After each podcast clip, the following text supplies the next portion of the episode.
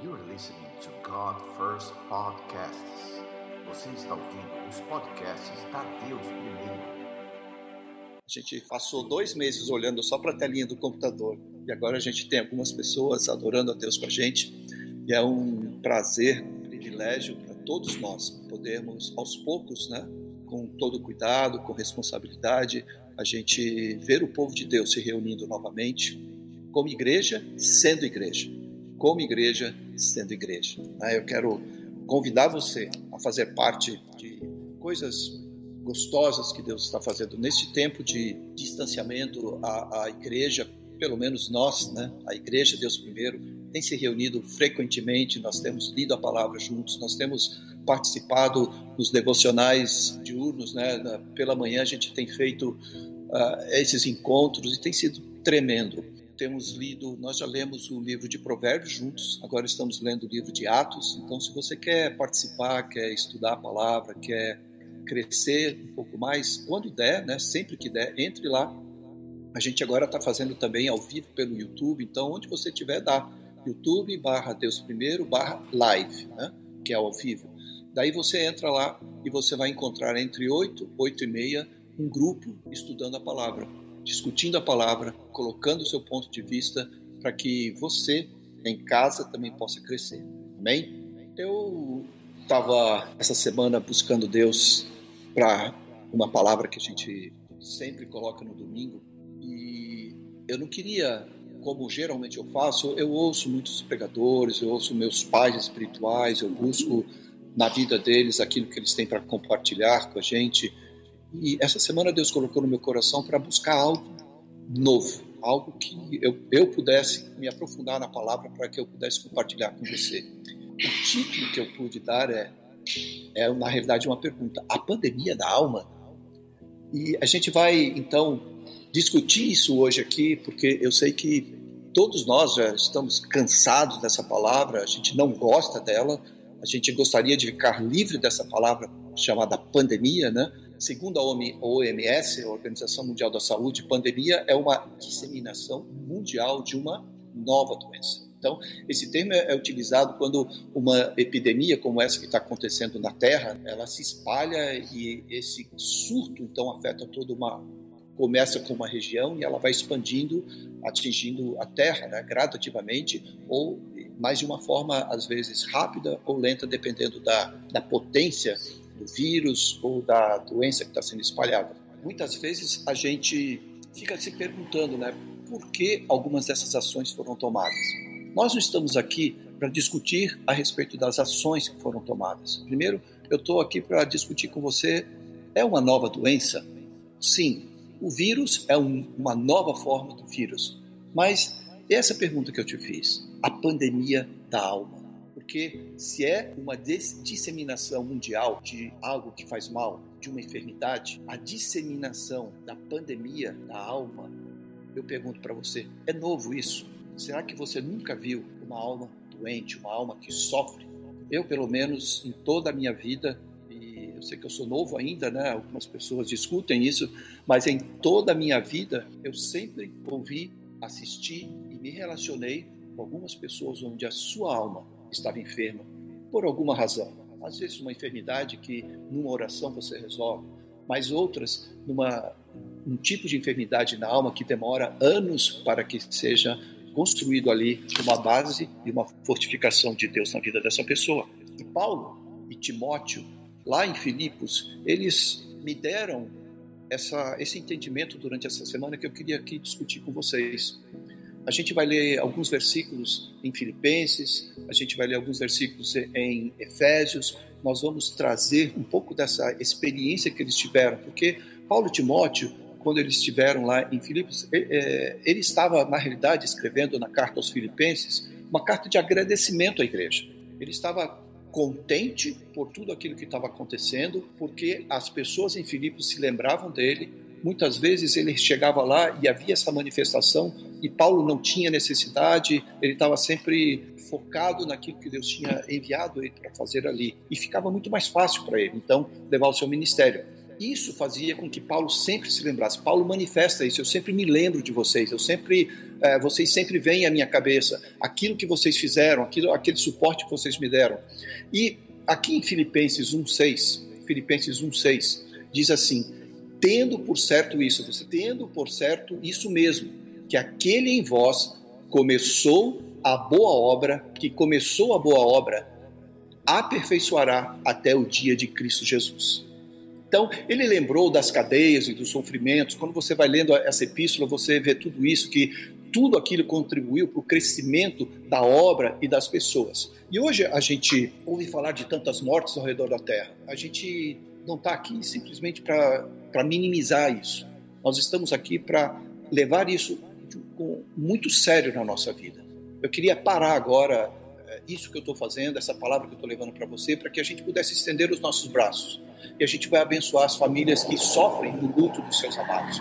Muitas pessoas estão padecendo. Isso não tem a ver com governo, não tem a ver com partido, tem a ver com famílias que estão entristecidas. Eu oro para que, junto com você, porque talvez não seja dentro da sua casa que a morte chegou, mas perto de você. Talvez não seja nem na sua cidade, mas perto da sua cidade. Alguém está triste, alguém precisa de consolo. Algum coração, alguma alma está entristecida por isso. E eu quero orar junto com você aqui agora, antes de a gente continuar. Pai, no nome de Jesus, oro por essas vidas, que o Senhor venha consolar os seus corações. Enche, Senhor Deus, essas pessoas de esperança, do carinho dos amigos, do abraço dos amigos, para que elas possam ver que Cristo é a resposta para essa alegria que ela está procurando. A tua palavra diz, Pai, o choro pode durar uma noite, mas a alegria vem ao amanhecer que essas pessoas possam ser abraçadas pelo amor de Cristo, que essas pessoas possam ser alcançadas por uma família que verdadeiramente se preocupa e as ama, no nome de Jesus. Amém. A pandemia da alma. Uma pergunta e a razão desta mensagem: como poderemos confortar alguém que sofre ao nosso redor? Deus já nos deu alguma coisa. Quando eu comecei aqui em Filipenses, lembrando a você que Paulo estava agradecido por tudo aquilo que aquela cidade fez por ele, por tudo aquilo que aquela comunidade fez por ele. Ele sabia que quando ele esteve lá, ele pisou na terra e ele abençoou alguém, ele abraçou alguém, ele levou o conforto de uma palavra que reconstruiu nele algo que precisava ser reconstruído. Paulo era devoto a Deus, mas ele era devoto de uma forma muito sanguinária até. Ele prendia os cristãos, ele é, colocava aquelas pessoas na cadeia por amor àquele entendimento que ele tinha. Então, com isso, eu sei que muitos querem fazer algo de bom, as pessoas estão sempre abertas para ajudar as outras. Você viu recentemente com essa questão do Floyd, que foi morto, né, é, podemos dizer quase que assassinado é, de uma forma inútil né, por um outro policial. Todos os policiais são ruins? Claro que não. Aquele homem, sim, precisa sofrer as consequências. Agora, sempre alguém quer fazer algo de bom. Sempre, e toda a verdade é paralela, sempre alguém também vai ter no seu coração algo de ruim para fazer. Então, nós estamos aqui para não tentar pisar naquele que faz algo de ruim, mas para ajudar a levantar aquela pessoa que, porque alguém fez algo com ela, porque ela sofreu, porque alguém a maltratou quando era criança, quando era jovem, enquanto vive nesse momento. Nós estamos aqui como igreja para dizer: nós temos algo diferente. Não vai ser a fome, não vai ser a morte, não vão ser as dúvidas da sua alma, a, a falta de esperança, não vão ser a, a, as, aquilo que você espera financeiramente e o mundo está sofrendo por isso, sabe? Toda essa questão, essa dúvida, as dívidas que vão crescendo, coisas, coisas, coisas, elas nos alegram ou elas nos entristecem, mas elas passam, elas se vão. Em algum momento você vai ter que entender que Jesus nos deu a melhor resposta. Jesus nos deu a melhor resposta. Quando você olha para o governo da nossa nação, né? Você olha para os governos, para as prefeituras, você olha é, para a Câmara dos Deputados, para o Senado, para o STF, você vê tudo isso, as pessoas completamente perdidas, angustiadas, sem um ponto onde nós podemos dizer, é isso. Mas todos estão em busca de uma solução, certo ou errados, estão em busca de uma solução. Mas nós encontramos aí a resposta? Claro que não. A resposta é sermos a igreja. A resposta não é nem a igreja, em si, mas é nós sermos a igreja. Então, eu não estou aqui falando de dinheiro, eu não estou falando de você dar comida e pronto e resolver o problema, eu não estou falando de você viver fazendo caridade, não, eu estou falando de estilo de vida. Qual é o seu estilo de vida? Qual é a forma que você vive para que você possa, e eu já tenho feito essa pergunta é, frequentemente, será que o seu estilo de vida ajuda para curar a nação? Se o meu estilo de vida não ajuda a curar a nação, tem algo que eu preciso corrigir, seja na minha alma, seja no meu espírito, seja no meu dia a dia, nas coisas que eu faço, que eu toco, que eu comunico, que eu assino, que eu proclamo. O que, que o mundo fala? Veja aí em Romanos 8,19. Romanos 8,19 diz assim: a ardente expectativa da criação, a ardente expectativa da criação aguarda a revelação dos filhos de Deus. Quem está esperando? Quem é responsável? O que essas pessoas estão esperando ardentemente? Qual é essa expectativa grandiosa? Daí eu fui buscar que aqui em Filipenses, onde eu estou conversando com você, Filipenses 1,20, tem um outro versículo que diz assim: Paulo agora mostrando a expectativa dele. Primeiro a expectativa do mundo, agora a expectativa a partir do nosso ponto como igreja. O nosso ponto como filhos de Deus. E Paulo aqui já estava no seu caminho, do seu propósito. E ele diz assim: a minha ardente expectativa, expectativa daquele servo de Deus, daquele homem de Deus, tá? Ele estava dizendo assim: a minha ardente expectativa e esperança é de em nada ser confundido, mas ter muita coragem para que agora e sempre Cristo seja engrandecido no meu corpo, quer pela vida, quer pela morte. Engraçado, né? Primeiro, o que, que eu aprendi nesse versículo? Tá? Que ele estava falando de conhecimento, para não ser confundido. Ele estava falando de coragem, para falar de Cristo. Ele estava procurando, ele estava falando de propósito, que é ver Cristo engrandecido nele. Cristo que nós pregamos, o Cristo que nós dizemos que temos e vivemos, sendo engrandecido em nós. Ele estava falando de sonhos, porque ele viu onde ele pode chegar. Ele viu onde a igreja podia chegar. Hoje nós somos resultado dessa visão de Paulo. Ele estava falando de, de esperança, da visão panorâmica diante dos fatos que estavam acontecendo naquele momento em Filipe e também na igreja ao redor onde ele colocava os seus pés. Ele estava falando de certeza e aquilo que ele faz é certo em Cristo.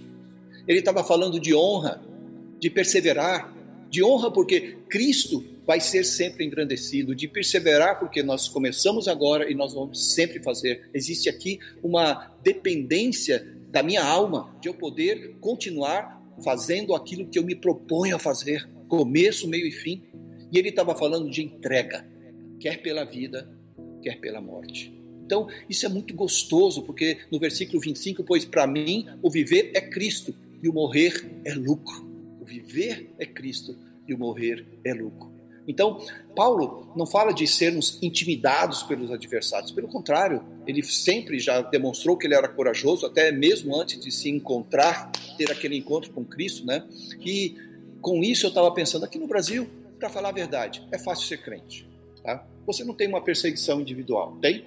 Alguém sai, é, te impede de você carregar a Bíblia, de você abrir a Bíblia na praça, Ninguém faz isso. O presidente do Brasil diz: Brasil acima de tudo, Deus acima de todos. Existe uma proclamação a partir, e isso é maravilhoso, não estou criticando isso, mas eu estou dizendo, isso é maravilhoso que a partir de um presidente da República ele declara isso. Mas é fácil ser crente. A gente é, ouve os grandes pregadores tá, lutando pela verdade, é, que aos poucos a verdade está sendo obscurecida, está sendo tocada por várias frentes né, que, que lutam contra, mas é fácil. A gente tem liberdade de culto, a gente pode proclamar o nome do Senhor. Às vezes, quando eu, eu, eu, eu prego, eu, vou, eu fico pensando: como será que Jesus pregava? Como será que Jesus pregava? O que tinha na cabeça dele? O que tinha na cabeça dos discípulos? Será que Jesus ficava pulando em cima da pedra, girando, né, para comover as pessoas na alma? para que elas pudessem receber aquela palavra? Será que ele ficava ali rodopiando para chamar atenção? Claro que não. Eu não estou aqui me levantando contra as pessoas que fazem isso, mas eu pergunto, eu tenho que criticar isso. Será que Jesus gritava para todos como se fosse o último respiro da sua vida e tinha que chamar aquelas pessoas? Não sei. Talvez João Batista, talvez um outro discípulo fizesse, porque nós sabemos que o Espírito Santo trabalha de forma diferente nas pessoas. Dentro da Deus primeiro nós temos pessoas com estilos diferentes para pregar e para anunciar.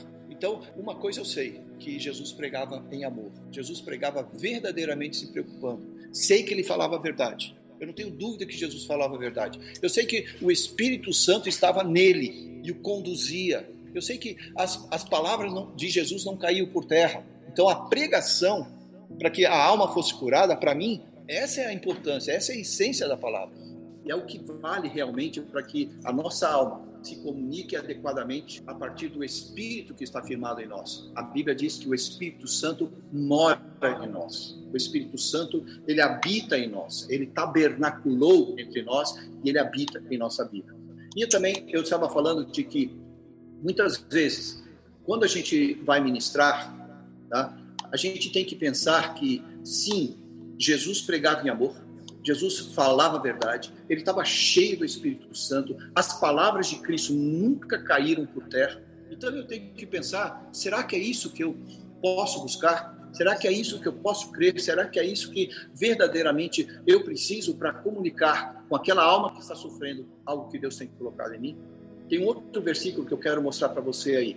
Pois todos, pois todos, você só abre aí, Filipenses 2:21. Pois todos buscam o que é seu e não o que é de Cristo Jesus. Daí eu fico pensando, se eu tenho que apresentar aquilo que Jesus me dá, por que eu vou ficar focalizando aquilo que é meu, quando tem tantas outras coisas que eu posso dar?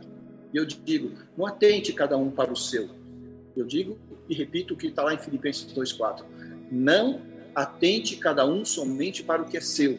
Nós temos alguma coisa para dar às pessoas sabe que você tem a palavra de Deus. Talvez você não consiga alimentar todas as pessoas, dando a ela feijão, arroz. Isso não é errado, porque nós estamos fazendo isso na igreja e nós estamos abençoando as pessoas.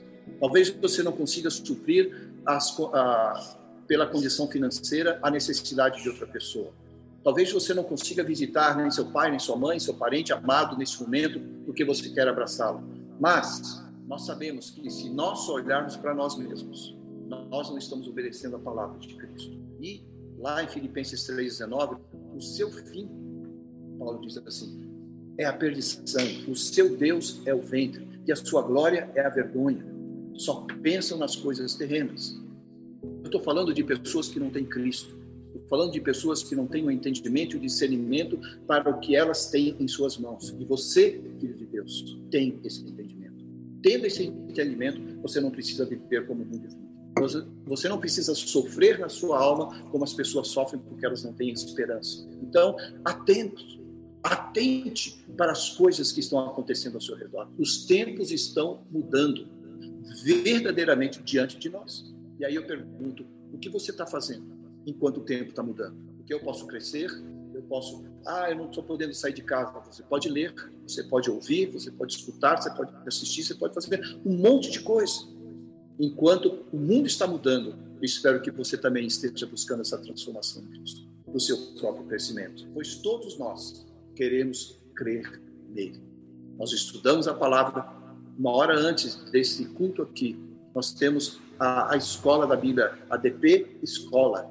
Nós nos importamos em crescer pela palavra de Deus. Ali a gente para, a gente esmiuça a palavra pega cada versículo, diz, é, distribui ele em palavras, nas palavras desse versículo você começa a entender a simbologia bíblica e ali você começa a ter esse, esse crescimento. Tem pessoas que fazem tudo, mas não querem padecer, não querem padecer por Cristo. Eu convido você a ter esse entendimento, onde você possa buscar essa palavra. Não estou falando que você tem que fazer o sacrifício como Cristo fez. Ele já pagou por você. Mas você tem que entender que, assim como Paulo, você está disposto pela vida e pela morte para você cumprir um propósito na terra. Jesus disse: Eu falo o que o meu pai fala, eu digo o que meu pai, eu ouço meu pai dizendo, eu faço o que meu pai faz. O trabalho que Deus, que Jesus fez, é porque ele sabia que Deus queria que ele fizesse. Tá? Então nós temos que buscar isso. Ninguém, ninguém quer padecer. Nem Cristo quis. Lá no Getsemane, Jesus chegou para o Pai: Pai, se for possível, passa de mim esse cálice. Mas Jesus não fugiu da briga. Seja feita a sua vontade. Jesus estava disposto a padecer por aquilo que Deus o colocou para fazer enquanto ele estava aqui. Ele se dispôs o tempo inteiro. Ele sabia, Jesus sabia que ele não seria ouvido por todos. Jesus sabia que nem todos escutariam a sua palavra e aceitariam o seu desafio. Jesus sabia disso. No entanto, ele não negou isso. E nós temos que buscar assim. essa palavra. Filipenses 4:6 diz assim: "Não andeis ansiosos por coisa alguma". A pandemia da alma existe quando você fica ansioso pelo seu dia de amanhã. E a Bíblia diz para eu não me preocupar com o dia de amanhã. Eu tenho problemas suficientes nesse dia para resolver. Só que nesse dia, assim como todos os dias, eu vou descansar em Cristo. Efésios 3, 14 a 19 diz assim: Por causa disto, me ponho de joelhos perante o Pai de nosso Senhor Jesus Cristo, do qual toda a família nos céus e na terra toma o nome. Oro para que, segundo as riquezas da sua glória, vos conceda que sejais fortalecidos com poder pelo Espírito, pelo seu Espírito no homem interior. Nós sempre teremos essas escolhas.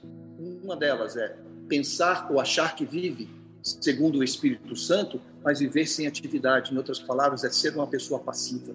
Uma coisa é o que eu acho, a outra coisa é o que é a realidade. Ou a outra escolha é você ter o Espírito Santo na sua vida, agir e a partir desse ponto para que haja uma transformação, primeiro interior, primeiro que aconteça dentro de você, para que então você possa produzir essa transformação exterior. Em Efésios 3,17, e assim habite Cristo no vosso coração, pela fé, estando vós arraigados e alicerçados em amor, a fim de poderes compreender com todos os santos qual é a largura e o comprimento e a altura e a profundidade e conhecer o amor de Cristo que excede todo entendimento para que sejais transformados de toda a plenitude de Deus. Veja bem, eu quero ler novamente este versículo com você. Eu estou lendo aqui em Efésios 3, 17 a 19, mas de uma forma diferente, tá bom?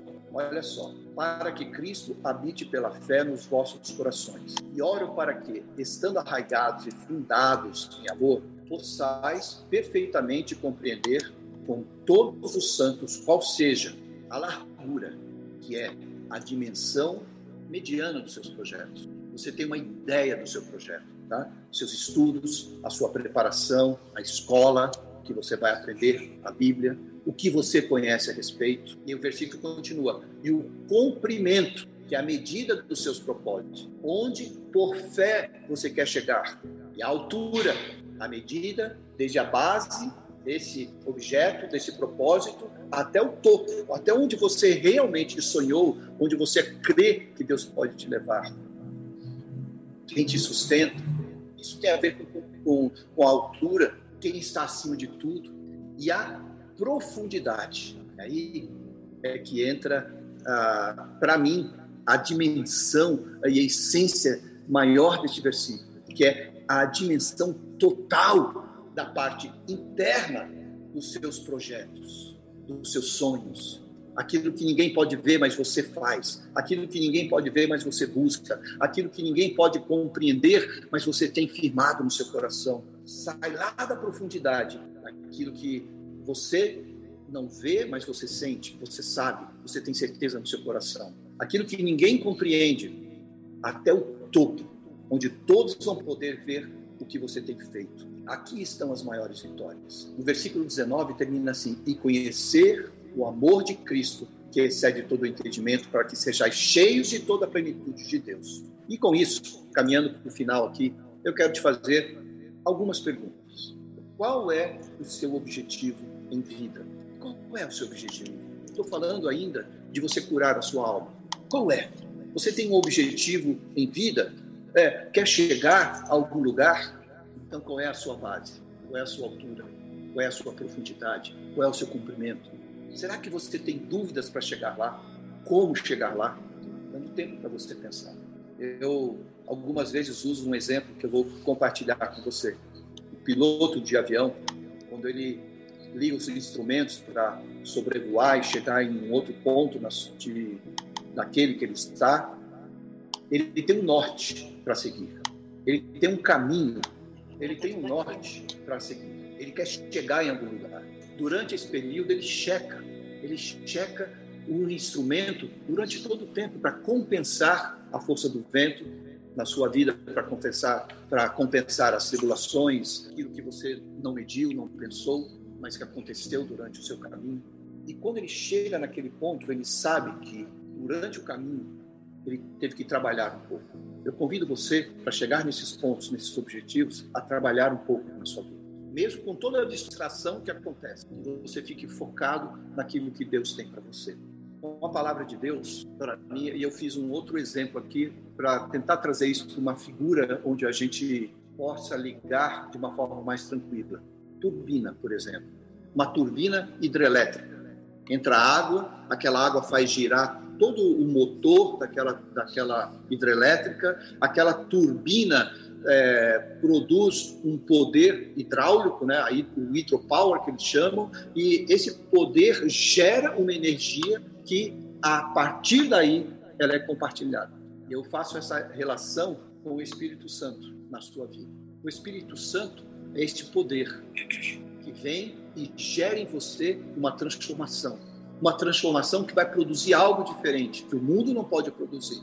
E quando você recebe isso, você fica empoderado, você fica com o poder do Espírito Santo na sua vida. Nós temos lido isso em Atos, nós temos compartilhado é, essa palavra de poder na igreja, e uma das coisas que tem ficado muito claro para nós, a gente tem que compartilhar aquilo que a gente tem recebido. Da mesma forma como essa hidrelétrica recebe da água um impulso, e gera ali um poder, uma força elétrica que pode ser compartilhada e é compartilhada e abençoa tantas pessoas com a fonte de energia, eu fico imaginando se a igreja do Senhor recebe o poder do Espírito Santo e entendesse o valor de compartilhar com os outros, quanto mais saudáveis seriam as pessoas ao nosso redor. Quanto mais saudáveis seríamos nós, que ao recebermos não apenas guardamos esse poder, para nós mesmos, mas que compartilhamos com os outros para que possam receber e da bênção que nós também recebemos.